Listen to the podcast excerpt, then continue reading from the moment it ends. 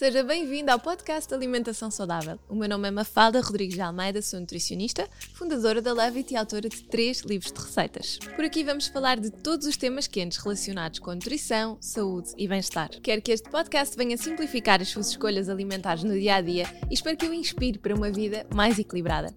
Nesta quarta temporada temos a sorte de ter o apoio da Pura Vita, uma linha completa de pães com ingredientes cuidadosamente selecionados para garantir todos os benefícios nutricionais sem descurar, claro, o sabor e a frescura. Venha daí! Olá, sejam muito bem-vindos a mais um episódio do nosso podcast.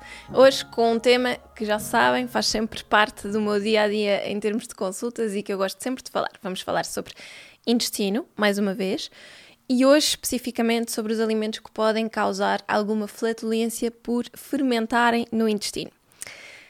Vou-vos explicar um bocadinho porque é que isto acontece. Claro que a acumulação de gases pode ter aqui outras razões, pode ter, pode ter a ver com nós comermos muito rápido e engolirmos muito ar, e isto é uma explicação sempre muito, muito básica que se dá, mas isto geralmente é uma situação que faz com que nós uh, tenhamos mais aerofagia, portanto, temos mais tendência para arrotar, digamos assim, são gases um bocadinho mais superiores e não tanto a nível intestino provocam aqueles desconfortos a nível, de, a nível da barriga, que nos deixam até, às vezes temos tendência para desapertar o botão das calças ou não conseguimos estar confortáveis a seguir ao almoço, por exemplo, isto é a queixa que, que muitas senhoras me dão em consulta, eu estou bem de manhã, mas depois a seguir ao almoço já estou super aflita, já não consigo estar sentada, isto acontece muito.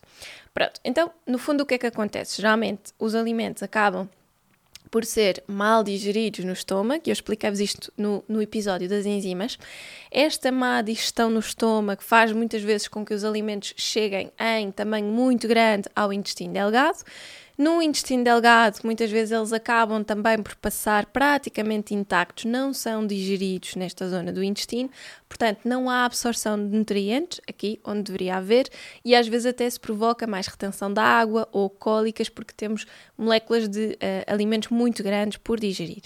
E o que é que vai acontecer? Eles vão andar o intestino todo, o intestino delgado, que é enorme, todo, até chegarem ao intestino grosso. No intestino grosso, existem colónias de bactérias, bilhões de bactérias, não existe absorção de nutrientes um, e o que vai acontecer é que os alimentos vão acabar por ser digeridos aqui. Portanto, estas bactérias vão estar ali em esforço constante, vão produzir muitos gases para conseguirem digerir estes alimentos e vão acabar por fazer com que o intestino comece a insuflar. E como o intestino grosso percorre todo o nosso toda a nossa barriga, ou seja, faz assim aquele, aquele estão a ver aquele desenho do U, não é? Faz aquele contorno. Ao percorrer toda esta zona, nós vamos sentir que o inchaço parece que é generalizado.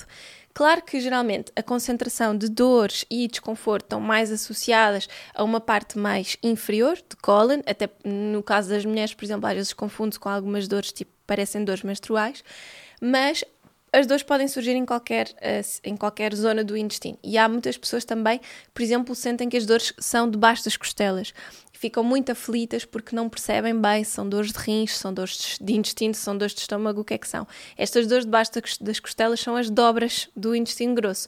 E por serem dobras, geralmente são zonas de dificuldade passagem e, portanto, faz com que os gases aqui também se acumulem mais e, portanto, também podem provocar um bocadinho mais de cólicas, às vezes o deitar, fazer massagens. Eu recomendo sempre este truque que é o fazer um, um 10 minutos de yoga, aquele, aquele movimento da cobra, o ir abaixo, a torção, a posição do guerreiro, etc. Estas torções de tronco fazem movimentar estes gases e isso ajuda muito. Portanto, para quem tem muita acumulação, ajuda.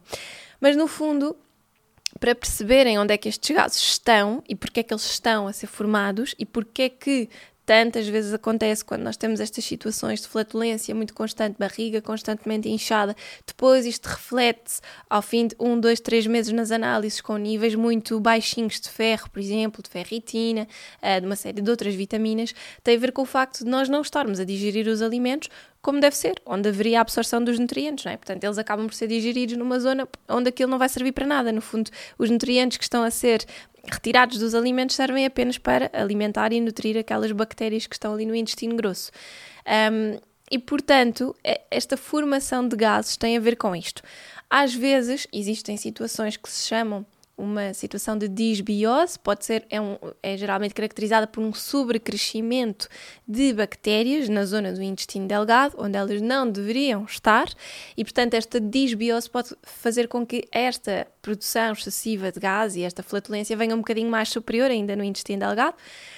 Muitas vezes esta, esta, esta disbiose está associada não só a bactérias, mas também pode ter o nome de sifo, ou seja, quando há um sobrecrescimento de fungos um, e não propriamente de bactérias. E isto é característico, por exemplo, de pessoas que tenham muita tendência para candidíases, para herpes, etc., em que estes fungos estão naturalmente presentes no intestino, mas de repente, por uma situação de desequilíbrio, acabam por se começar um, a reproduzir muito mais no intestino delgado, onde não era suposto eles estarem presentes nestas quantidades.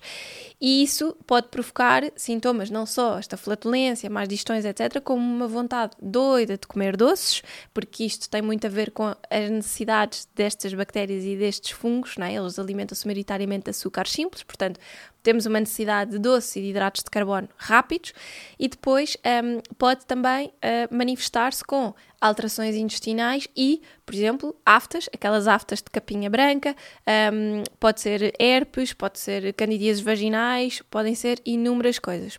Portanto, eh, estes, estes sintomas de flatulência já sabem que a, a, a, flatulência nunca vem só, quando é assim uma coisa muito contínua, ela tem sempre ali uma razão de ser, mas estes sintomas de flatulência muitas vezes estão associados também a estas alterações hormonais todas e alterações biológicas e fúngicas e o que for.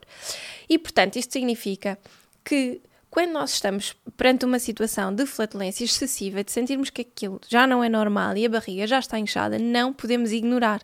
E eu nem vos conto a quantidade de pessoas que eu recebo em consulta que já estão nisto há anos e que sempre foi assim, portanto, às tantas deixei de, deixei de ligar, até que deixei de conseguir vestir a minha roupa e tenho que olhar para a roupa que viste e já não, já não me sinto bem e tenho que pensar sempre se vou ter alguma reunião, se posso vestir aquela saia ou se vai parecer que estou grávida, ou venho à consulta precisamente porque naquela semana lhe perguntaram duas ou três vezes se estava grávida.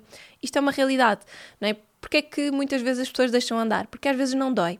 Quando dói é sério, quando há uma inflamação intestinal é sério, as pessoas vêm mais cedo tentar resolver. Mas quando não dói, vamos tentando arrastar. E é uma coisa que é tão simples de se tratar que não há razão nenhuma para nós andarmos nesta aflição. Agora, de facto, sim, podem ser outros problemas um bocadinho mais, mais sérios, podemos ter um síndrome do cólon irritável, podemos ter colites, podemos ter outros problemas que têm que ser detectados com o médico, mas é a mesma coisa. As pessoas não podem deixar andar, tem que ser ao médico, tem que se fazer exames, tem que se tentar despistar, tem que se tentar entender o que é que o nosso corpo nos está a querer dizer. Okay?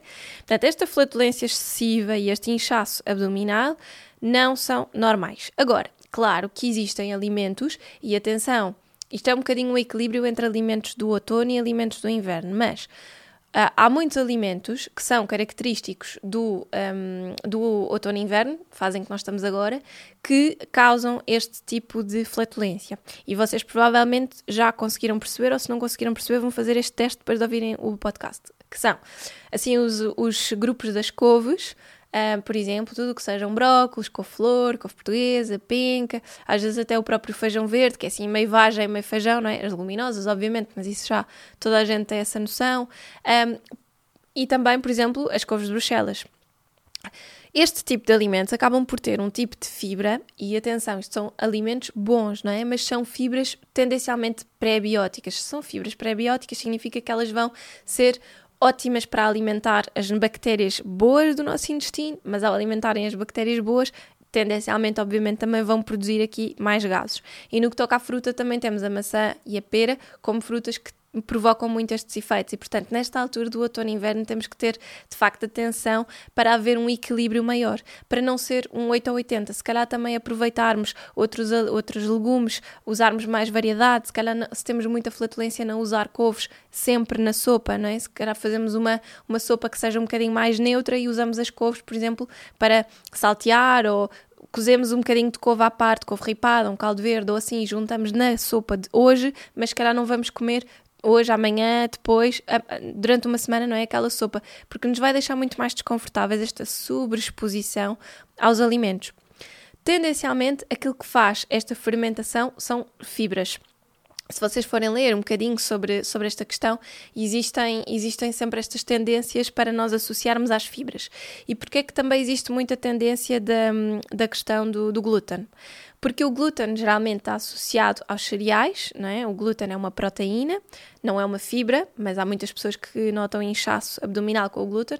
O glúten é uma proteína que está associado muitas vezes a tipos de fibras que estão presentes nos cereais e a conjugação dos dois é bombástica. Portanto, às vezes culpa-se muito o glúten, mas há alimentos que não têm glúten e que algumas pessoas também sentem um bocadinho esta, hum, esta fermentação, não é? Isto acontece às vezes com a batata doce, por exemplo, há pessoas que toleram muito menos, muito menos a batata doce do que toleram uma batata branca. Isto tem a ver com este tipo de fibra fibra.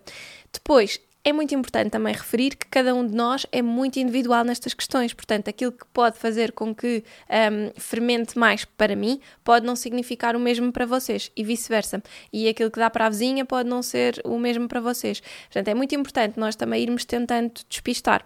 Obviamente, em consulta existe a, dieta chamada dieta FoodMap, aquela dieta que eu tenho certificação para tratamento intestinal e, portanto, quando eu tenho casos muito específicos de inflamação intestinal, é isto que eu aplico. Fazemos um tratamento a sério. Mas existem estas guidelines, não é? Vocês já sabem que se calhar, se estiverem a abusar em, em legumes de inverno, outono e inverno, é? as couves, basta a sopa ter couves todos os dias e depois, por exemplo, comerem uma torrada ou pequeno almoço todos os dias, já temos aqui dois tipos de fibras mais o glúten diariamente e ainda comemos uma maçã. Isto não quer dizer que seja uma alimentação eh, má, pelo contrário, não é? Mas imaginem, só aqui tínhamos três componentes no, no mesmo dia de alimentos que podem provocar flatulência. Então, se eu comer o pão de manhã faço uma torrada e se calhar até bebo um copo de leite. Pronto, o leite aqui não é pelas fibras, mas de facto já sabem a questão da lactose, que nós vamos perdendo a tendência para conseguir digerir bem. E nós vamos conseguindo digerir cada vez menos bem estes alimentos, vamos tendo cada vez menos tolerância ao longo do tempo. Então, chega ali uma altura em que o nosso corpo já não consegue, não é? Seguir o almoço. Se eu já comi a torrada no pequeno almoço, bebi um copo de leite ou uma meia de leite e depois à hora do almoço comi uma sopa de caldo verde, imaginem, e no fim da refeição comi uma maçã, é normal que a seguir ao almoço eu já esteja super aflita com, eh, com a sensação da barriga muito inchada, não é? Porque já tive uma exposição muito grande. E por isso é que variar a alimentação é tão importante, porque, certo, eu vou, se calhar, se eu variar mais, vou ter outros tipos de fibras diferentes, mas se eu estiver a consumir, imaginem, uma papa de aveia, não tenho o mesmo tipo ou a mesma concentração de fibras do que uma, uma torrada de pão de trigo normal, mesmo que seja de trigo integral. Se eu tiver uma sopa de abóbora ou de cenoura, não vou ter aquela concentração de fibras de um caldo verde. Se eu tiver uh, a comer uns morangos ou umas uvas, não vou ter o mesmo tipo de fibras que tem a maçã ou a pera. Percebem? E, portanto, variar ao longo do tempo ajuda-nos muito. Mesmo os frutos secos que, tão, que são tão bons, quando eu, quando eu digo em consulta que cajus, amendoins e pistácios são os, os, frutos secos que geralmente fermentam mais no intestino, as pessoas ficam sempre doidas, dizem, ai, cajus são os que eu como mais, ai, amendoins são os que eu adoro. É verdade, precisamente por causa disso, por serem aqueles que nós gostamos tanto e que comemos muito mais vezes, é que lá está, temos uma sobreexposição e estamos sempre com este desconforto intestinal. E às vezes não é só um punhado de amendoins, é a manteiga de amendoim nas papas da aveia também. Percebem? Portanto, o problema da flatulência e o problema desta distensão abdominal tem a ver muitas vezes com uma sobreexposição diária, vários alimentos que nós consumimos que têm este tipo de fibras e depois uma, uma sobreexposição ao longo do tempo, não é? Constantemente, sem tratarmos este, estas razões que nos estão a levar a sentirmos esta fermentação e esta dilatação abdominal, e estamos aqui sempre a acumular mal-estar um, ao longo do tempo. E isto de facto faz com que às tantas nós já não sabemos se somos intolerantes, se temos alguma doença intestinal, se uh, parece que tudo nos faz mal, parece que o nosso intestino está super reativo. Porquê? Porque nós fomos deixando passar o tempo e fomos deixando que às tantas se desenvolvesse uma disbiose por sobrecrescimento bacteriano, não é? Porque as nossas bactérias estão tão assoberbadas no intestino grosso que às tantas começam-se a desenvolver e a crescer, nós estamos a alimentá-las, na verdade, não é? E elas começam-se a desenvolver anormalmente no intestino delgado e de repente criamos ali uma situação ainda pior. E a seguir a isso, além da flatulência, da distensão abdominal, começamos a sentir que dormimos 8 horas, mas não temos energia para nada, já acordamos cansados. Começamos a sentir que não temos capacidade de raciocínio, ou começamos a sentir que a nossa pele está terrível, um, não tem o mesmo brilho, a mesma aparência, ou começamos a sentir uma queda de cabelo enorme. Flatulência nunca vem só. Eu gosto sempre de ser um bocadinho dramática nestas coisas, porque a verdade é que eu acho que nós damos muito pouca atenção um, ao intestino uh, e de facto acho que devíamos falar mais destas coisas e devia ser cada vez menos tabu. Mas de facto, existem alimentos muito saudáveis, na, sobretudo na alimentação mediterrânica, que os portugueses tendem a consumir de uma forma muito regular e que não estão a ser benéficos para esta situação. Então, o que é que nós temos que fazer? Uma, um, na maior parte dos casos, se calhar não é preciso sermos tão dramáticos, mas olhem, nos que eu tenho em consulta, faço sempre um tratamento como deve ser porque acho que é assim que deve ser, não é? Vou retirar os alimentos que eu sei que fermentam mais, vou fazer uma reposição de probióticos, vamos fazer uma alimentação mais variada, mais adequada de acordo com as necessidades de cada uma daquelas pessoas e vamos tratar o problema de raiz, não é? Acabar com aquilo. Agora, claro, vocês veem, até por muitas coisas que eu, que eu vou dizendo, tanto nos podcasts como nas redes sociais, o stress afeta muito.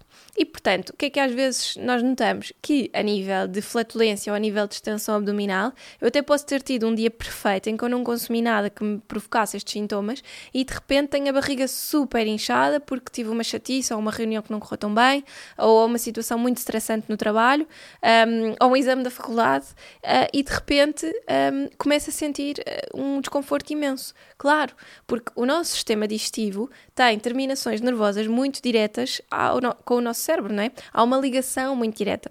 O nosso sistema digestivo é extremamente emocional e é por isso que é tão comum nós somatizarmos as nossas emoções a nível digestivo. Por isso é que é tão comum ter, termos tantas pessoas que têm problemas intestinais e digestivos, não é? Porque esta ligação tão direta faz com que às vezes seja quase impossível nós controlarmos a forma como o nosso intestino vai reagir.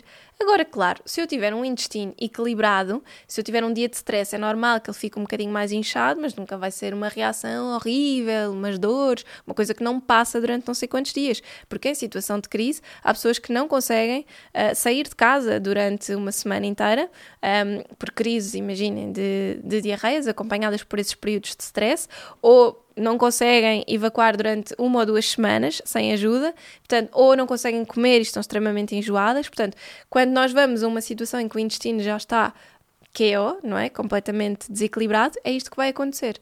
E portanto, a flatulência muitas vezes é só um primeiro sinal primeiro sinal de que nós estamos a fermentar muito. Há pessoas que até me dizem, ah, eu tenho a barriga muito inchada, mas eu não noto muita flatulência. É porque não estão a libertar também, não é? Se calhar isso vai acontecer durante a noite, numa, numa situação em que o nosso corpo já está mais um, horizontal, está mais descansado e acabam por libertar aí. Ou pessoas que são muito sedentárias, por exemplo, têm muito mais dificuldade em sentir a flatulência. Às vezes o sentirmos a flatulência é até uma coisa boa, significa que estamos a, a conseguir libertar parte dessa tensão e daquilo que foi produzido no intestino grosso o não conseguir libertar vai causar também sintomas um bocadinho mais agravados, pode de facto causar mais dor um, e fazer com que depois estas tais coisas, estes desequilíbrios intestinais, estas crises, etc., sejam um bocadinho mais exacerbadas.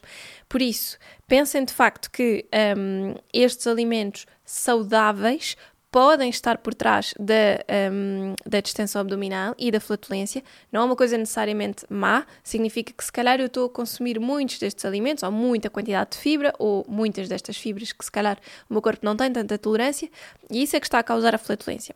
Depois, obviamente, existem outros alimentos que um, podem também estar na sua origem. Uh, por exemplo, há muitas pessoas que quando vão ao sushi um, notam que depois de irem ao sushi ficam com a barriga super inchada e com imensa flatulência. Isto não tem necessariamente a ver com aquilo que nós comemos no sushi não ser saudável, porque às vezes até foi mais nigiris, sashimi, etc. Mas o molho de soja tem tendencialmente glúten. O molho de soja shoyu tradicional acaba por ter glúten. Portanto, uma pessoa que seja um bocadinho mais sensível, ela está a comer uma torradinha ao pequeno almoço, depois vai ao sushi almoçar e tem outra vez uma exposição ao glúten, isso pode ser o suficiente.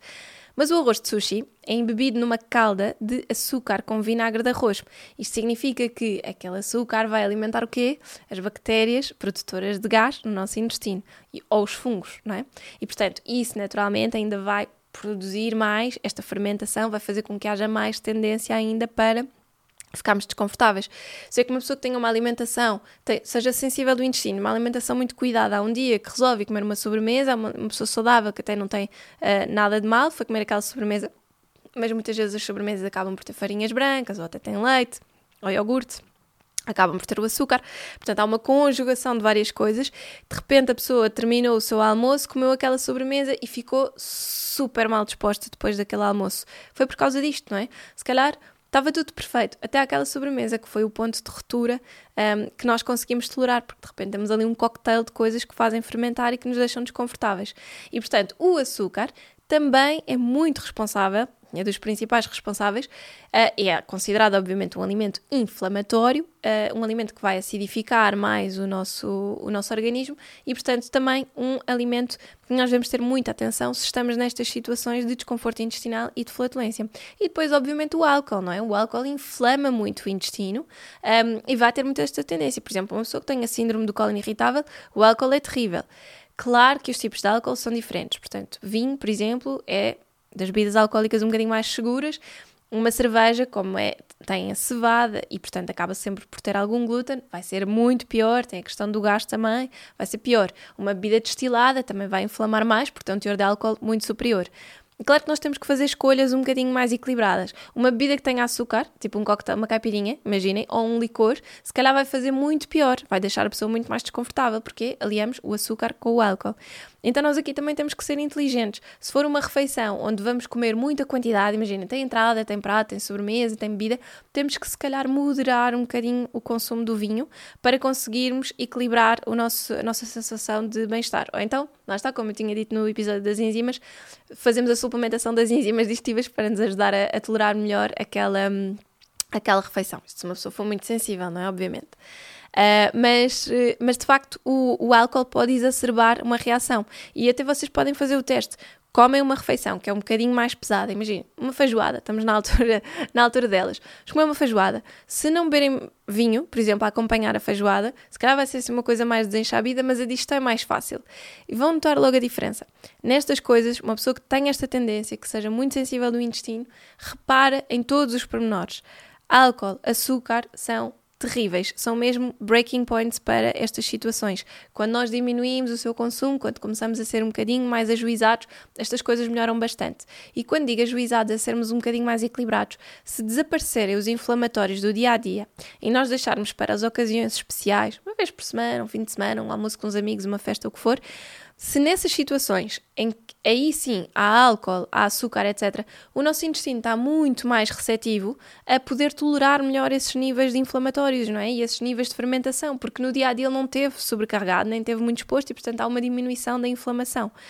Quando eu estou constantemente a comer doce, a beber álcool, sem ligar muito à qualidade da minha alimentação, sem dar fibras uh, boas às minhas bactérias intestinais, sem cuidar do meu trânsito intestinal, sem variar a minha alimentação e trazer outros nutrientes, é normal que o intestino se ressinta, não é? Portanto, nós aqui temos que de facto ser um bocadinho mais equilibrados. E por isso é que eu digo que é tão importante nós numa alimentação saudável, ganharmos algumas balizas, definirmos o que é que são dias especiais e de festa em que nós podemos comer o que nos apetecer, mas definimos o que é a nossa rotina alimentar cuidada, em que nós vamos ter uma alimentação que vai estar ali mais ou menos dentro de determinados padrões de qualidade, não é? E isso vai nos permitir manter a nossa saúde e o nosso bem-estar e, acima de tudo, a nossa qualidade de vida. Por isso, eu espero que tenha ajudado, que tenham ganho aqui umas luzes do que é que pode estar por trás, que tenham percebido um bocadinho melhor esta complexidade do intestino e que às vezes esta vontade de comer doces não tem só a ver com um, stress, com fome emocional, é? também pode ter a ver com estes desequilíbrios, que o nosso corpo é muito complexo e que o intestino tem impacto em N coisas da nossa vida e, portanto, quando temos estes sintomas intestinais, não podemos andar a arrastá-los, não podemos andar anos e anos e anos a viver com isto e sem ligar. Temos que fazer um tratamento como deve ser, um tratamento, uma reeducação alimentar, um entender exatamente o que é que nos faz bem e o que é que nos faz mal. Como vos disse, é diferente da vizinha, do cão, do periquito. Nós somos todos individuais nestas coisas. E de facto, entender bem como é que nós uh, devemos proceder com a nossa alimentação. Não tem a ver com intolerâncias, tem a ver com a nossa composição, a nossa microbiota intestinal e aquilo que nós conseguimos digerir. E isto também se consegue controlar quando nós reduzimos os níveis de stress, quando reduzimos a inflamação, e por isso é que às vezes não é uma coisa estanque, não é? Nós temos que ter cuidados para a vida inteira, temos que perceber que se eu passar por uma fase difícil, uma fase, uh, imaginem, uma, uma questão emocional muito forte, nessa fase eu tenho que ter cuidados redobrados. E se calhar, se eu não estava a retirar determinados alimentos, comia um bocadinho de tudo, naquela fase vou ter que ser muito cuidado e não vou, não vou poder comer determinadas coisas, porque eu sei que, à mínima, o meu corpo pode reagir muito mal.